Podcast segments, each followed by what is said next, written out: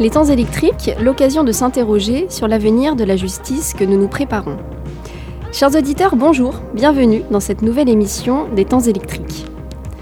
Avec moi aujourd'hui, j'ai le grand plaisir de recevoir une spécialiste des questions relatives à la violence en milieu scolaire, la délinquance juvénile, le décrochage scolaire et la cyberviolence et l'incitation à la haine sur Internet. Catherine Blaya, bonjour. Bonjour. Vous êtes professeure en sciences de l'éducation, sociologie de l'éducation à l'Université Côte d'Azur. Vous avez notamment cofondé l'Observatoire international de la violence à l'école. Et vous dirigez l'équipe française du groupe You Kids Online sur les usages numériques et les expériences négatives des jeunes. C'est donc d'un sujet sensible que nous allons parler aujourd'hui, celui de l'enfant confronté au numérique et à la violence présente dans ce cyber-univers. Mais quelle violence euh, C'est pas parce que de temps en temps il y a une tarte dans le nez qui vole dans un de mes films que c'est de la violence. Je veux dire, la violence c'est pas ça. Euh, la violence c'est autre chose. Euh, un coup de poing, ça va, ça vient. Je veux dire, la violence c'est tout à fait différent. Écoutez, alors à l'école déjà ça commence, vous comprenez, avec le cartable à travers la figure, je veux dire, mais ça c'est pas grave, c'est pas une violence qui est grave, ça, elle est, elle est, humaine, elle est presque nécessaire, elle est, presque pleine de santé cette violence-là, elle n'a rien à voir, je veux dire. On a tendance à, confondre la violence avec la brutalité, parce que la violence n'est pas forcément dans les gestes, elle n'est pas forcément dans, dans, un acte, la violence. Elle peut être dans autre chose. C'est exactement comme on confond érotisme et pornographie, il y a le même fossé qui les sépare. Maintenant, taxer la violence, à savoir où est-ce que ça commence et où est-ce que ça finit la violence. Qui va, qui va, qui a le critère dans les mains de ça? Je ne le sais pas, moi. Moi, je ne l'ai pas. À entendre Lino Ventura dans cet extrait d'interview diffusé sur France Inter le 12 janvier 1976, la violence est un fait inévitable et presque constructif de la vie. La violence, comme il le dit, il en existe des formes diverses. Violence physique, violence verbale, violence psychologique. Toujours est-il que la violence est appréhendée par le législateur pénal pour en réprimer la commission, par des peines d'amende, mais également d'emprisonnement. De par sa vulnérabilité, l'enfant est une victime particulièrement exposée à la violence. A l'inverse, l'enfant peut lui-même être, dès son plus jeune âge, auteur de violence, involontaire ou volontaire. La violence fait alors partie de ces concepts qui prend de nos jours une dimension nouvelle dans ce que l'on nomme désormais communément l'ère numérique. Il y a bientôt dix ans, le 20 novembre 2012, lors de la Journée internationale des droits de l'enfant, le défenseur et la défenseuse des droits des enfants avaient remis au président de la République, président de l'Assemblée nationale et du Sénat, un rapport intitulé Enfants et écrans, grandir dans le monde numérique. Comme le rappelait déjà à l'époque Marie de Rhin, dès l'apparition des écrans, les pouvoirs publics et la société civile ont veillé à organiser la protection des enfants, que chaque évolution technique questionne. La protection de l'enfant à l'ère numérique est en effet un sujet vaste, mobilisant plusieurs droits, et notamment celui d'être protégé contre les violences. Cette violence, c'est parfois celle renvoyée par les consoles de jeux vidéo ou encore les écrans de télé. On se souvient il y a quelques mois des conséquences dans certaines cours d'école de la série sud-coréenne Squid Game, dans laquelle des candidats s'affrontent au cours de jeux d'enfants sanglants afin de remporter une somme d'argent colossale. C'est aussi via l'utilisation d'Internet et donc des ordinateurs, smartphones, tablettes en tout genre que la violence s'exprime. Ces médias numériques sont bien sûr, d'une certaine façon, vecteurs de connaissances et d'éducation pour tous.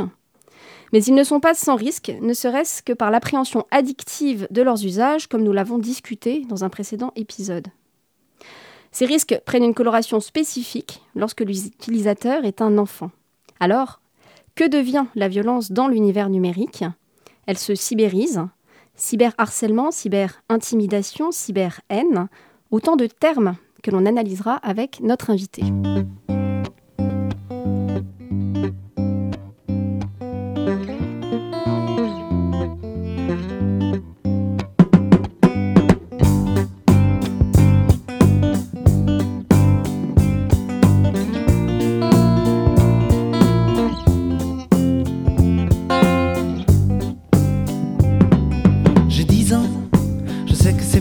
Mais j'ai 10 ans.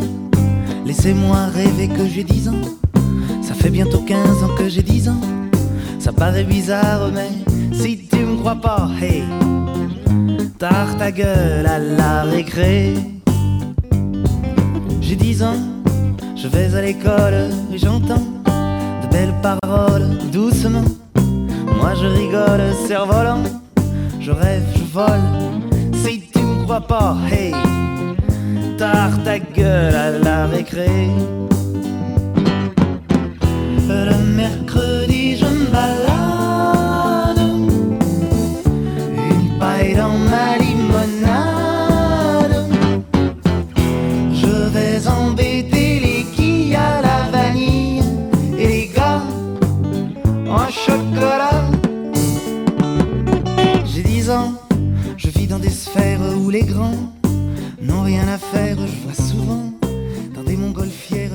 On aimerait bien avoir encore 10 ans, comme le chantait Alain Souchon avec une âme d'enfant. Et en même temps, avoir 10 ans aujourd'hui, à l'ère numérique, euh, n'est pas une réalité si rassurante lorsque l'on prend conscience du cybermonde dans lequel nos enfants sont plongés. Catherine Blaya, vous avez travaillé depuis plusieurs années sur les liens entre enfance et numérique. Alors, je n'avais pas cité vos, vos, écrits sur le sujet, mais ils sont très nombreux. Et plus précisément, vous avez travaillé sur certaines facettes de cette violence en ligne. On pense parfois, euh, lorsqu'on associe enfance et violence aux infractions sexuelles, qui prennent aussi, malheureusement, une forme euh, très particulière lorsqu'elles s'opèrent par un moyen numérique.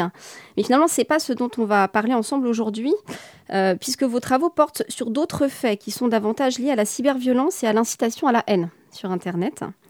Vous avez notamment publié à cet égard en 2019 l'ouvrage Cyberhaine, les jeunes et la violence sur Internet, paru au Nouveau Monde Édition, et de nombreux articles spécialisés notamment sur les notions de cyberhaine, cyberviolence et l'impact à la cybervictimisation.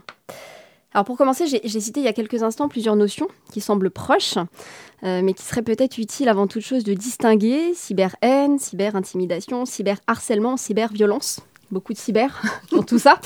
Euh, quelle différence peut-on faire entre ces différentes notions? D'accord. Alors tout d'abord, euh, on a ce que l'on appelle la cyberviolence, c'est-à-dire les faits, les agressions en ligne euh, entre les, différents internautes euh, usagers. la cyberhaine et le cyberharcèlement sont des formes de cyberviolence, mais des formes spécifiques dans le sens où le cyberharcèlement, que l'on utilise à tort de façon générique pour parler de toute forme d'agression en ligne, euh, doit faire référence à une violence répétée et qui s'inscrit dans la durée. Euh, ce qui est valable pour le harcèlement dans la vie réelle. Mm. Euh, on a tendance à parler de harcèlement dès qu'il y a un conflit entre deux jeunes. Euh, or, bien souvent, il s'agit tout simplement d'un conflit et non pas de violence répétée et durable. La cyberhaine est une forme caractéristique donc de cyberviolence qui peut prendre aussi la forme de cyberharcèlement à partir du moment où ce serait répété, mmh. euh, comme je le disais. Mais c'est une euh, forme de violence qui va s'attaquer à des caractéristiques individuelles ou d'appartenance communautaire des individus. Euh, donc euh, des violences qui euh, vont cibler des populations telles que les homosexuels, des personnes sur leurs opinions politiques, d'autres sur leur appartenance religieuse. Mhm. Ou toute appartenance de type communautaire. Et quand j'utilise communautaire, c'est au sens général et non mhm. pas avec une connotation négative telle qu'on pourrait le faire dans l'opinion publique en général. Donc, euh, la cyberhaine euh, va non seulement être euh, une source de victimisation pour la personne qui en est la cible, mais aussi sa communauté d'appartenance. Mhm. Ce qui est une des caractéristiques préoccupantes dans le sens où bien souvent elle s'inscrit dans le cadre d'hostilités intergroupes et participe à une altération de la cohésion de la société, puisqu'on monte les uns contre les autres. Alors, dans mes travaux, je ne me suis pas intéressée à euh, la cyberhaine de genre en particulier ou euh, toute autre forme de cyberhaine que euh, la cyberhaine basée sur des critères religieux d'appartenance ethnique, d'origine ethnique ou alors religieux, appartenance ethnique ou xénophobie. Donc pour résumer, euh, la cyberhaine et le cyberharcèlement sont des formes de cyberviolence, mais toute cyberviolence ne relève pas de la cyberhaine ou du cyberharcèlement. D'accord. Alors justement, sur, vos travaux, vous avez travaillé sur, euh, sur ces différentes notions, comme vous l'avez dit, en vous attachant à certains certains axes particuliers peut-être, mais aussi en procédant grâce à un échantillon de, sujets. je pense ici à vos travaux pour You Online, que j'ai cité tout à l'heure, qui vous ont notamment conduit à faire passer des questionnaires d'auto-évaluation dans plusieurs pays européens pour évaluer notamment l'implication des enfants comme auteurs ou victimes dans la cyber-haine. Alors, est-ce que vous pourriez nous expliquer, expliquer à nos auditeurs, déjà le cadre et la méthodologie de euh, cette étude dont on parlera plus amplement euh, par la suite? Oui, tout à fait. Alors, je vais parler pour le niveau français, mhm. hein, si vous voulez bien. Donc, au niveau français, je suis passée par une, euh, une entreprise de sondage, OpinionWay, et je leur ai demandé de constituer un échantillon nationalement représentatif par quota, c'est-à-dire que les jeunes interrogés, sur la base d'être utilisateurs d'Internet, ont répondu à un questionnaire en ligne en fonction de leur âge, de leur origine socio-économique et euh, la répartition de la population euh, du même âge au niveau français, Île-de-France, province. D'accord. Donc nous avons interrogé euh, un peu plus de 900 jeunes hein, euh, en ligne. Mhm. Euh, après une autorisation, bien sûr, parentale, dans le respect de l'éthique qui s'impose. D'accord. Alors, l'idée, du coup, est de suivre un peu les distinctions que vous avez faites dans, ce, dans cette étude, en s'intéressant, si j'ai bien compris, à trois situations dans lesquelles les enfants sont confrontés à la cyber-haine en tant que personnes tierces mais exposées à cela, mais aussi comme victime ou comme agresseur. Alors peut-être si on s'intéresse en premier lieu aux enfants victimes, euh, première question qu'on se pose, quels sont les critères d'évaluation dans les questions que vous avez pu poser euh, à ces enfants pour évaluer concrètement ce phénomène de cyberintimidation et cette étude de cyberhaine? Alors nous leur avons demandé s'ils avaient été victimes euh, de messages désagréables, haineux, lors des six derniers mois au moment de l'enquête. Mhm de façon à avoir un empan de mémoire assez court, puisque nous avons interrogé des enfants de 9 à 17 ans. D'accord. Nous nous sommes aussi intéressés aux, jeunes qui étaient euh, scolarisés dans le primaire. Oui. Euh, donc il fallait une période de temps courte. Euh, nous leur avons ensuite demandé si c'était arrivé une à deux fois, deux, trois fois, quatre fois et plus. nous leur avons ensuite demandé ce qu'ils avaient ressenti euh, lorsqu'ils avaient été destinataires de ce type de message. Et euh, en ce qui concerne euh, ces messages haineux, nous leur avons demandé si c'était des messages haineux à l'encontre, pour la raison pour laquelle ils avaient reçu ce, type de message haineux. Voilà. D'accord, justement sur, la raison du point de vue du motif. en fait de ces, de ces discriminations quels, sont les motifs qu'on retrouve beaucoup? Vous en avez cité certains tout à l'heure, mais euh, à, la lecture et au retour de ces questionnaires, quels sont les motifs qui sont le plus revenus peut-être? Alors en ce qui concerne la cyberhaine, c'est euh, le fait d'être musulman, le fait d'être arabe, et euh, donc l'appartenance ethnique et mhm. l'appartenance religieuse. Je m'attendais à avoir plus de réponses concernant la couleur de peau, mais mhm. cela n'est pas, pas ressorti. D'accord. Après, si on s'intéresse à la cyberviolence en général et non mhm. pas spécifiquement à la cyberhaine, euh, les motifs les plus souvent rapportés sont l'apparence physique. Oui. Et des raisons de vengeance dans le cadre de ruptures d'amitié, notamment entre filles.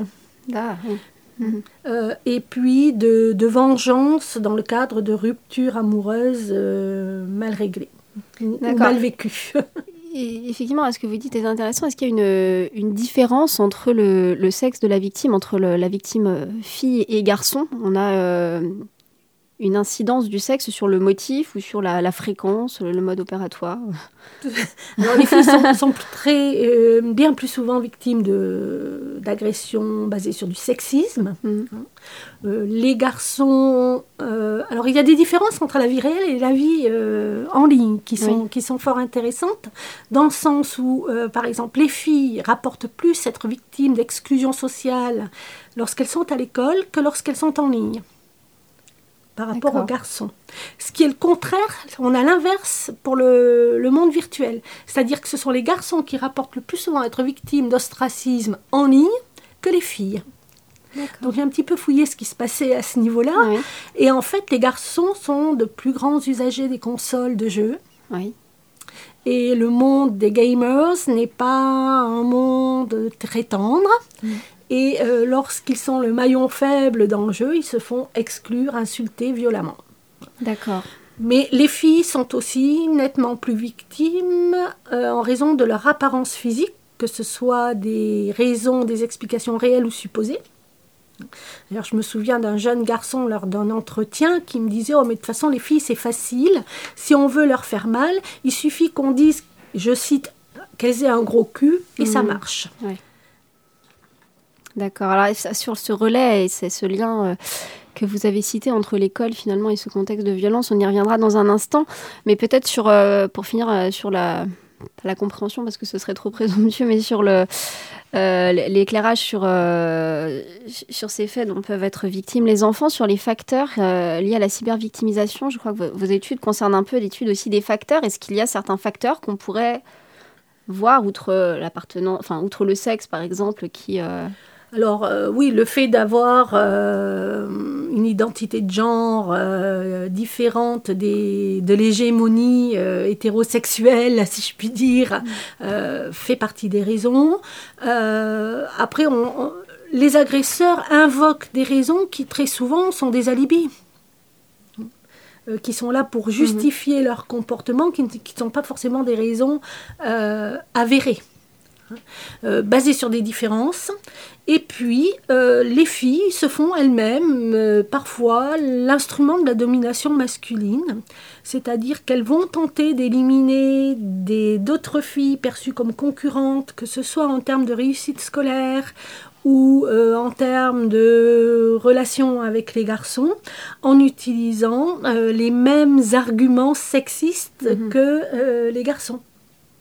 Donc sur des critères physiques, euh, elle se maquille trop, euh, tu as vu comment elle est habillée, euh, avec quelques insultes qui viennent assaisonner le tout, hein, de façon à ostraciser la concurrente. Et alors peut-être à cet égard, est-ce que, le, est-ce que vous avez observé des phénomènes de masse qu'on appelle euh, le- les phénomènes de meute ou de, de raid finalement euh, oui, je n'aime pas trop cette, euh, cette, cette expression. Mais en tout cas, le fait meute. d'agir à plusieurs, est-ce que vous avez eu le sentiment que, euh, parce qu'on applique cette expression qui, je suis d'accord avec vous, est très, est très discutable, mais on l'applique pas qu'à l'enfant, on l'applique aussi au cyberharcèlement chez l'adulte. Mais quand on observe que le fait d'agir à plusieurs et d'être incité peut-être par une personne au sein du groupe était un élément déclencheur. À, à plus forte raison, on, a- on présuppose peut-être que ça, ça aide et ça conduit l'enfant qui s'associe à un leader dans le groupe à agir. Totalement. hein. Comme je le disais tout à l'heure, euh, de façon spécifique pour la cyberhaine, on est dans une- le cadre de violence intergroupe, d'hostilité entre groupes. hein. Et de toute manière, euh, les violences de type harcèlement sont des violences euh, de groupe. Parce que les agresseurs ont besoin euh, d'un public. Euh, bien souvent, ils agressent pour euh, comment dirais-je, renforcer leur estime d'eux-mêmes, acquérir une certaine forme de popularité. Et on, est face à ce que l'on appelle le cercle social de la violence. C'est-à-dire qu'on a des témoins qui soit renforcent, soit restent passifs. Hein. Certains défendent, mais ils sont peu nombreux euh, pour diverses raisons. Et donc, euh, oui, et notamment en ligne, hein, euh, le fait que les agressions euh, puissent être publiques va renforcer la victimisation. D'ailleurs, quand on, en- en- quand on interroge les jeunes et qu'on leur demande quels sont les critères de gravité euh, les plus importants dans la cyberviolence, euh, ce qu'ils avancent euh, en premier, c'est le fait que l'agression soit publique. D'accord. Et alors, un autre point qui m'a qui m'a intéressé à la lecture d'un certain nombre d'articles que vous avez publiés, c'est le fait, si j'ai bien aussi compris, que ces violences numériques viennent parfois prendre euh, le relais euh, d'un manque d'encadrement euh, au niveau familial, ou en tout cas viennent, que l'enfant vient se confronter aux limites du numérique parce que dans la vie réelle, peut-être il n'a pas trouvé euh, de limites suffisantes dans, sa, dans son entourage, dans sa sphère. Donc il y a un processus créateur et élaborateur de nouvelles limites en fait. Il cherche un encadrement là où il n'en a peut-être pas eu par ailleurs. Est-ce qu'on... Alors ceci est un cas de figure, mais il y en a d'autres. C'est que euh, l'espace dans lequel les jeunes à l'heure actuelle ne sont pas sous le regard des adultes, euh, c'est l'espace virtuel, c'est le net. Parce que dans nos modes de vie, ils sont sous le regard des adultes de manière constante. Donc finalement, même en étant sous ce regard, un système pas de provocation, mais de défiance en fait de, la... Un processus d'autonomisation. Oui, d'autonomisation.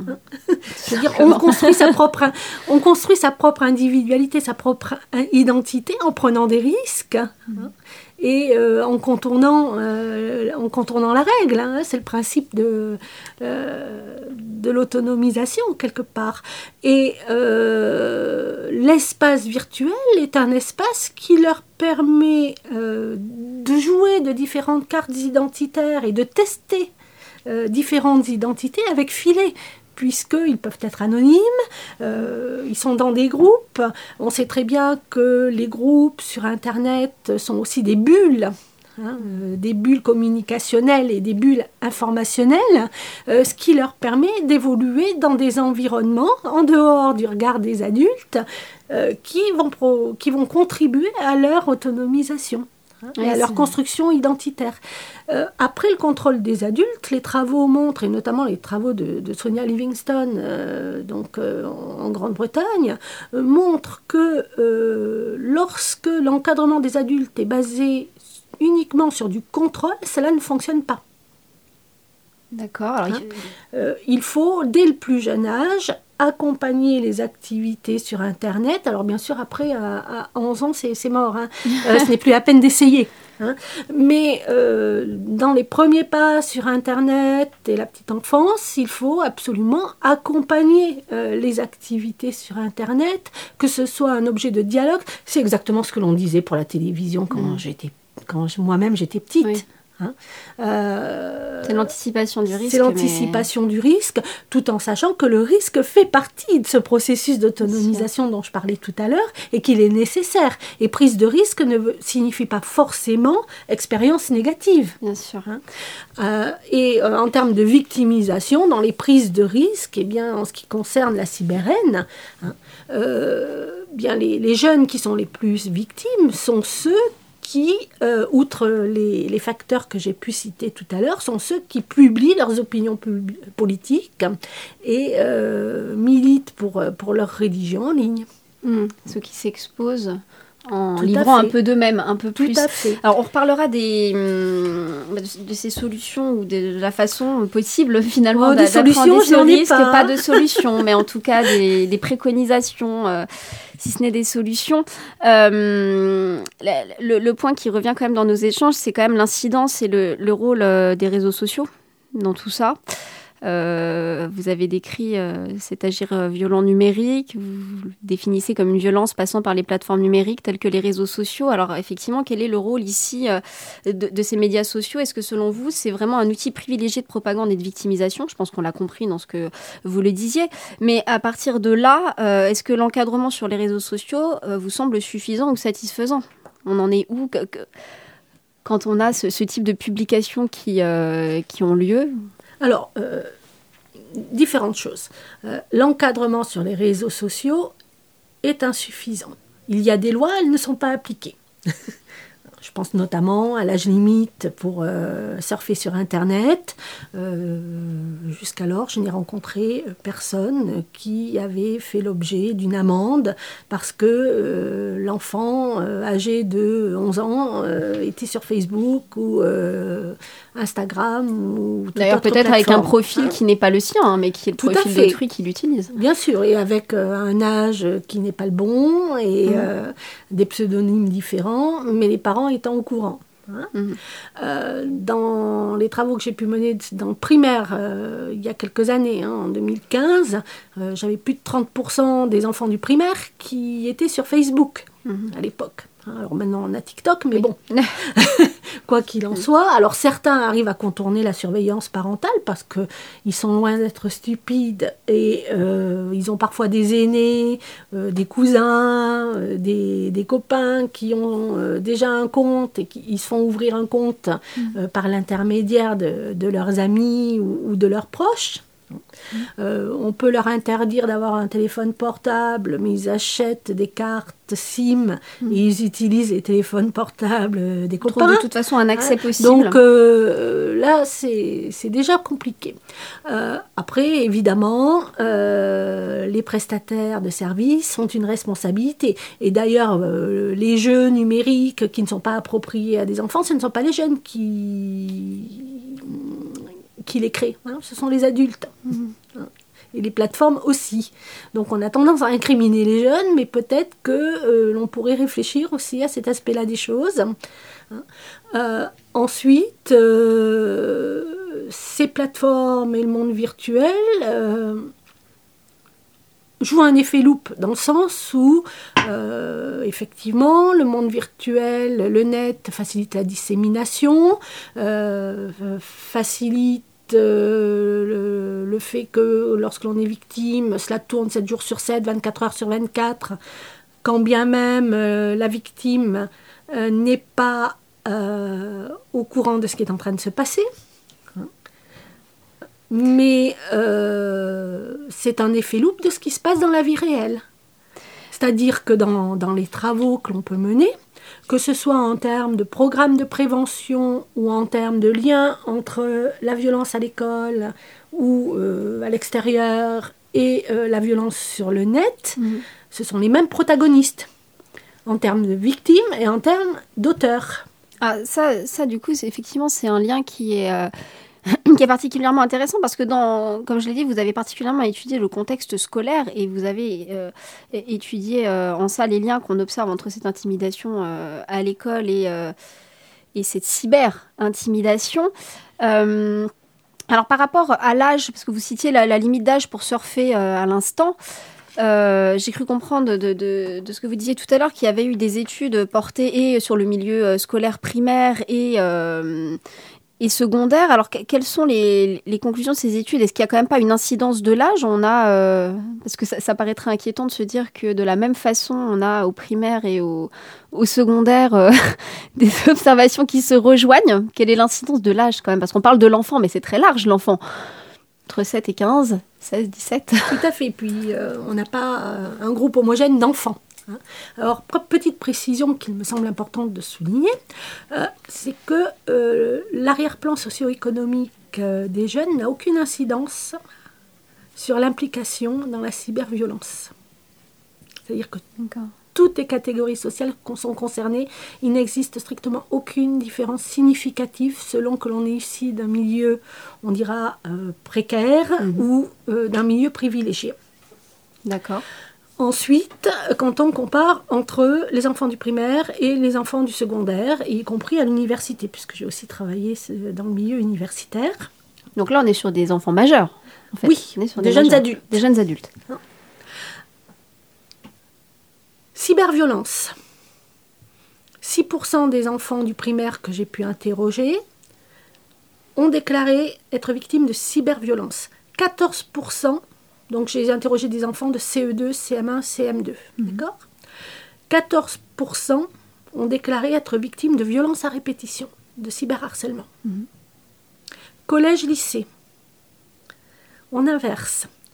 32% des jeunes disent être victimes de cyberviolence, donc de violences ponctuelles. Ok? 6%, 5 à 6% disent être victimes de cyberharcèlement, donc violences répétées. À l'université, 51% des participants disent avoir été victimes de cyberviolence, 2% de cyberharcèlement. Donc, qu'est-ce que l'on constate? Les violences ponctuelles augmentent avec l'âge. Et elles augmentent avec la fréquence de l'utilisation d'Internet, puisque Oui. plus on l'utilise, plus on a de risques d'être soumis à ce type de violence. Par contre, le cyberharcèlement diminue avec l'âge, ce qui est fortement en lien avec, d'une part, les compétences techniques et la connaissance de ce que l'on doit faire lorsque l'on est victime de messages désagréables, voire insultants et agressifs, et d'autre part, en lien avec des compétences sociales qui ne sont pas suffisamment développées au plus jeune âge. D'ailleurs, quand j'ai interrogé les enfants du primaire pour leur demander ce qui se passait, en fait, ces enfants répondent de la même manière lorsqu'ils sont agressés en ligne. Et quand on essaie de leur expliquer qu'il ne faut surtout pas répondre de la même manière, de sorte à désamorcer les choses, leur réaction c'est mais je ne suis pas un bébé. Parce que dans leur représentation, il faut qu'ils utilisent les mêmes codes langagiers les mêmes, euh, les mêmes façons de parler euh, que leurs agresseurs pour montrer qu'ils sont capables de se défendre. Et puis il y a un recul qui n'est pas, qui est pas le même, pas qui ne peut pas être le même. Mais bien sûr. Donc on a bien un effet de l'âge. D'où la nécessité, je dirais, jusqu'à il y a quelques années, jusqu'à il y a peu, on axait la prévention à partir du collège. Hmm. Maintenant, cela a changé. Hein. On travaille sur la prévention euh, dès le primaire. Hein. Euh, et c'est très extrêmement important.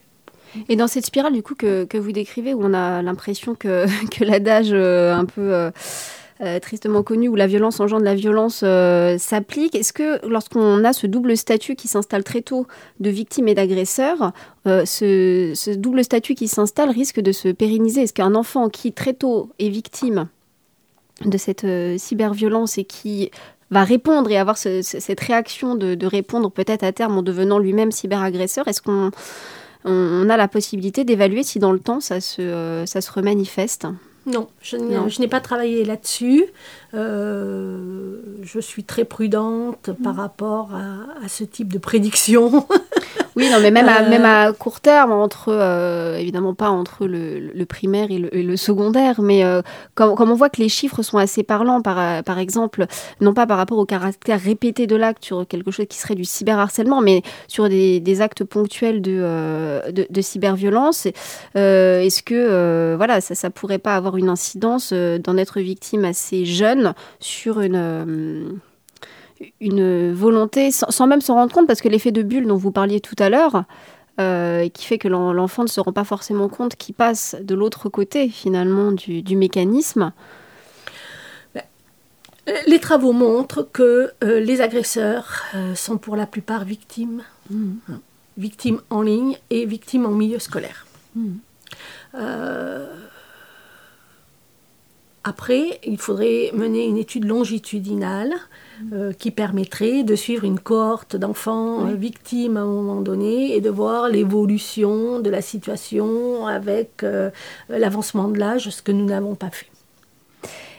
Et alors, vous parliez tout à l'heure de la communauté, parce que c'est vrai qu'il y, a quand même un phénomène qui heurte aussi, qui heurte la victime évidemment, mais quand on est sur euh, euh, des, faits de, de cyberhaine qui touchent par répercussion d'autres membres de la communauté, euh, dans, quelle mesure, là aussi, ça peut avoir une incidence sur la mise en danger de, bah, de, cette cohésion sociale au sein du groupe? Est-ce qu'il peut y avoir, est-ce que vous avez observé des, des répercussions au sein du groupe de personnes qui, n'ayant pas été directement victimes, cette victime un peu par ricochet finalement, pourrait avoir une tendance à tomber euh, par euh, esprit de vengeance, c'est vous qui aviez euh, utilisé le terme, pour, en défense de la communauté, agir alors, posé comme cela, non, je n'ai pas pu le vérifier d'un point de vue scientifique. Mais après, évidemment, mais, d'un point de vue de, votre opinion sur... Ce que je peux vous dire par rapport aux résultats, que, aux données que nous avons recueillies, c'est que ce type de violence génère en termes émotionnels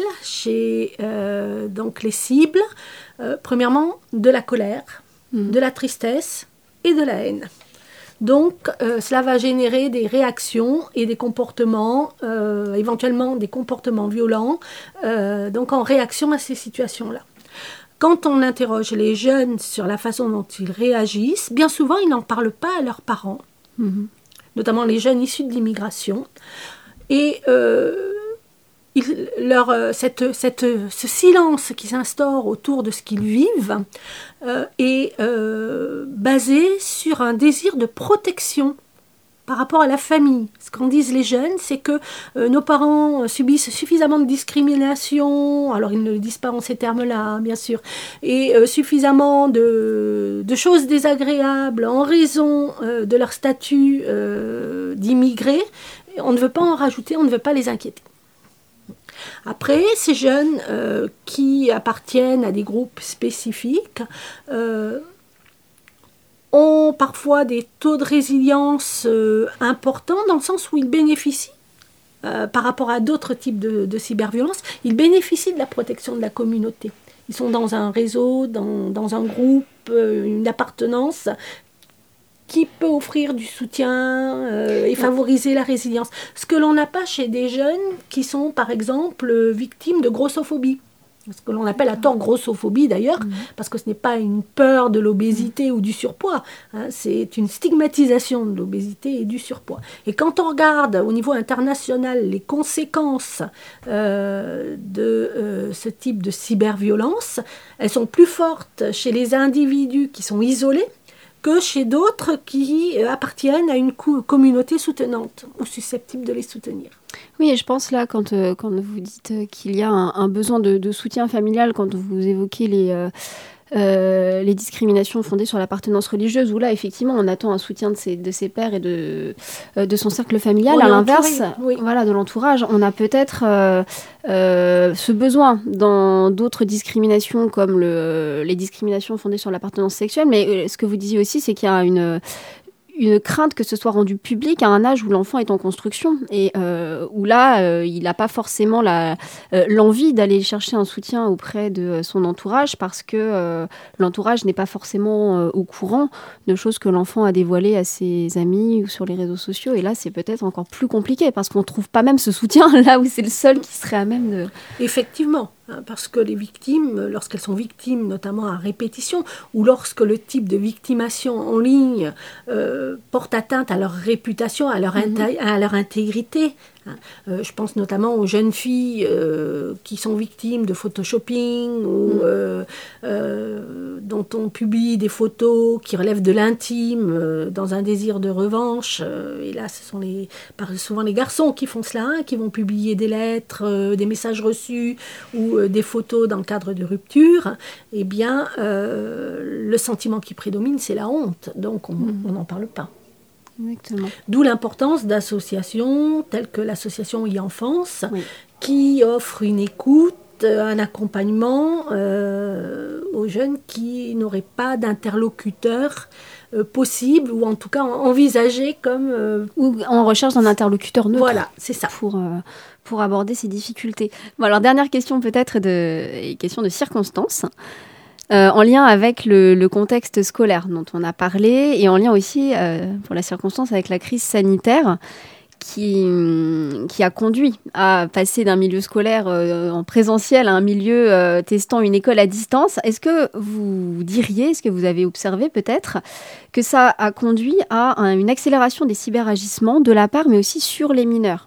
Parce que donc, le contexte de l'école à distance qui a remanier les contours du cadre scolaire, en ce qu'elle a permis euh, donc une, classe en ligne. Est-ce que vous pensez que ça a permis peut-être de sortir certains enfants de cette spirale dont ils auraient été victimes à l'école, donc euh, d'intimidation, de, violence, ou au contraire, est-ce qu'un usage accru du numérique euh, dans ce cadre-là, les ayant conduits à aller en ligne, est plus dévastateur?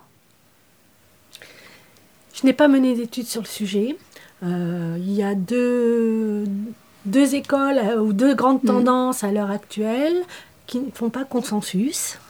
Donc certains disent que ça a, ça a réduit euh, donc euh, les conflits, les cyberviolences, et d'autres disent que ça a augmenté. Ah, donc tout va dépendre de la méthode utilisée, du public interrogé, et à l'heure actuelle, il n'y a pas suffisamment de recul et d'études probantes qui permettent d'arriver à une conclusion. Finalement, peut-être que ça ne concernera pas les mêmes, euh, les mêmes individus. Peut-être que certains n'ayant pas été euh, dans cette spirale à l'école, ils pourraient le devenir une amorce, voilà, le, deviendraient. Et, euh, Après, je veux dire, il ne faut pas diaboliser non plus l'outil numérique, hein, puisque en termes de programmes de prévention et d'impact de programmes de prévention, on se rend compte notamment que les programmes de prévention de la violence en milieu scolaire, mmh qui sont efficaces, donc évalués scientifiquement avec des échantillons randomisés et, qui évaluent vraiment euh, l'augmentation, la baisse ou la stabilité du phénomène, eh bien ceux qui sont efficaces sont aussi efficaces pour prévenir la cyberviolence. Et euh, donc, euh, les études qui, récentes qui ont été menées sur l'acceptance de la violence et de la haine et le lien avec la cyberhaine, la violence en ligne, montre que les personnes qui sont les plus impliquées dans la cyberhaine en tant qu'auteurs sont des personnes qui ont des attitudes positives envers la violence dans la vie réelle. Mmh. Ceci étant dit, euh, on peut penser que ces personnes qui ont une acceptance euh, positive, donc une perception positive de la violence dans la vie réelle, elles ont notamment une perception positive de la violence dans la vie réelle pour défendre quelqu'un qui serait victime. Donc on peut penser que ces personnes-là ont d'abord été des personnes victimes elles-mêmes qui ont dû se défendre. Mmh. Et euh, donc ont été amenés à avoir un double statut, soit pour se renarcissiser par rapport euh, euh, à cette situation de victime, euh, soit pour, pour se défendre tout simplement. Hein.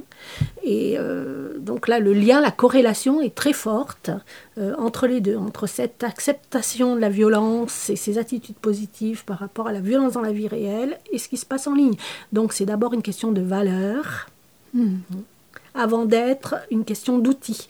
Même si l'outil, comme j'ai pu le dire en début d'entretien, euh, a un effet loupe, euh, facilite la dissémination, euh, permet d'avoir un public plus large. je ne suis pas dans l'angélisme par rapport à ce qui se passe sur Internet, loin de là. Hein. Mais euh, il ne faut pas diaboliser l'outil. Et puis je pense qu'à l'heure actuelle et dans les temps électoraux que nous sommes en train de vivre, euh, il serait intéressant aussi de mettre en lien euh, le comportement de certaines candidatures ou représentants politiques en termes de violence, de discrimination, mmh. de stigmatisation, avec les comportements de certains jeunes. Merci beaucoup, Catherine Blaya, pour cet échange.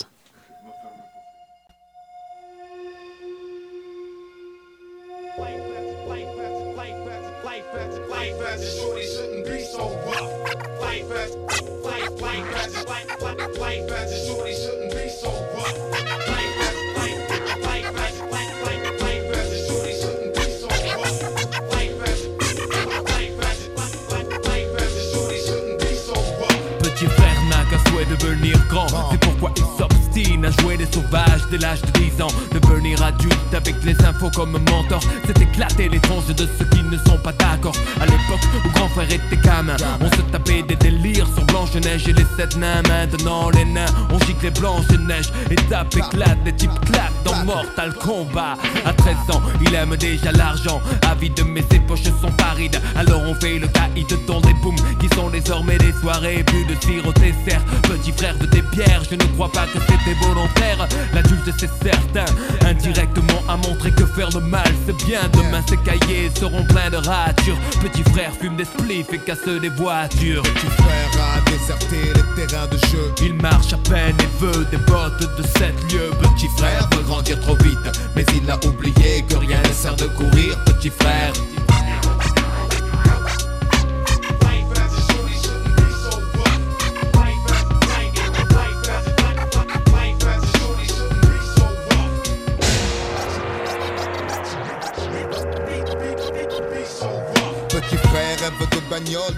D'entendre euh, un extrait de Petit Frère du groupe Ayam.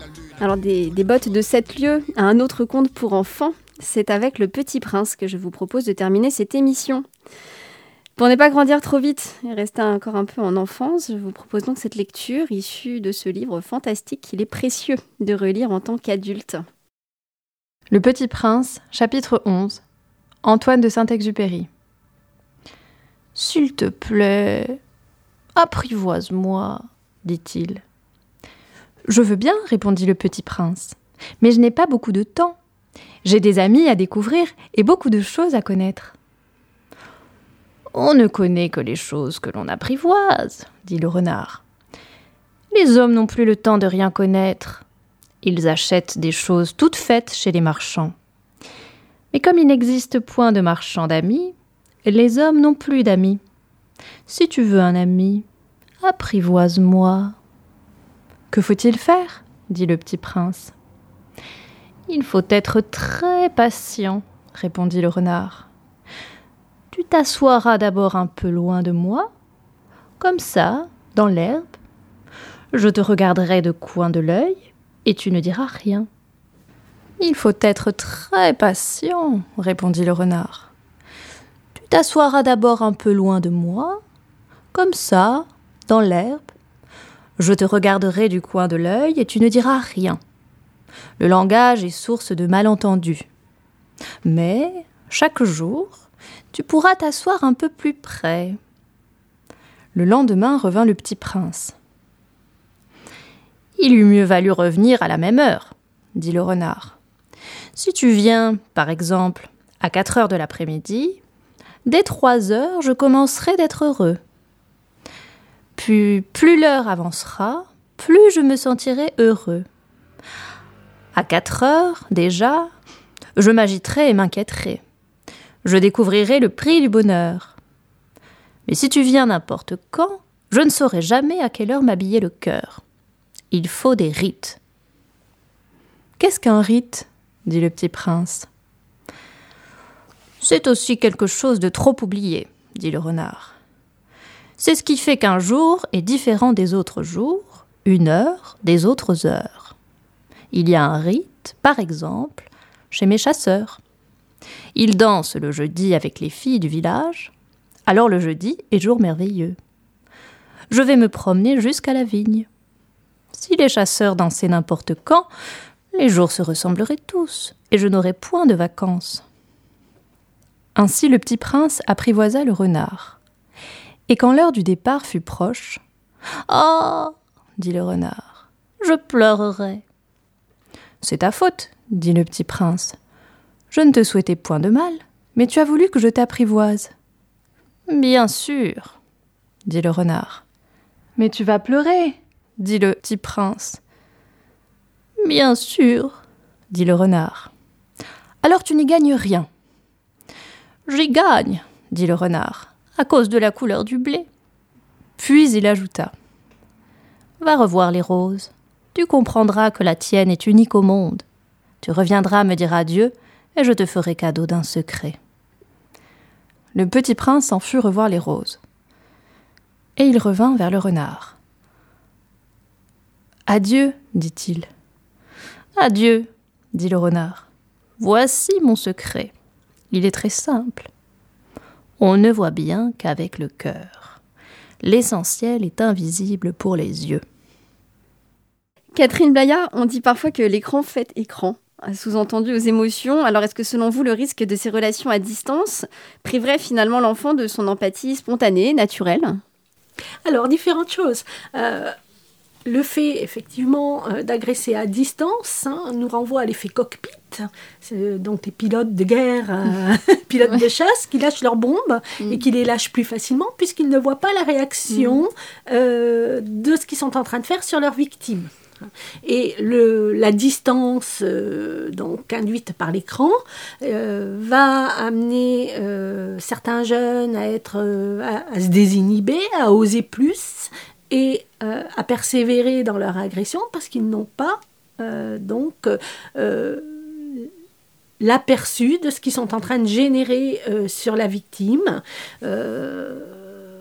et donc leur, leur niveau d'empathie va être inférieur à ce qu'il pourrait être dans la vie réelle.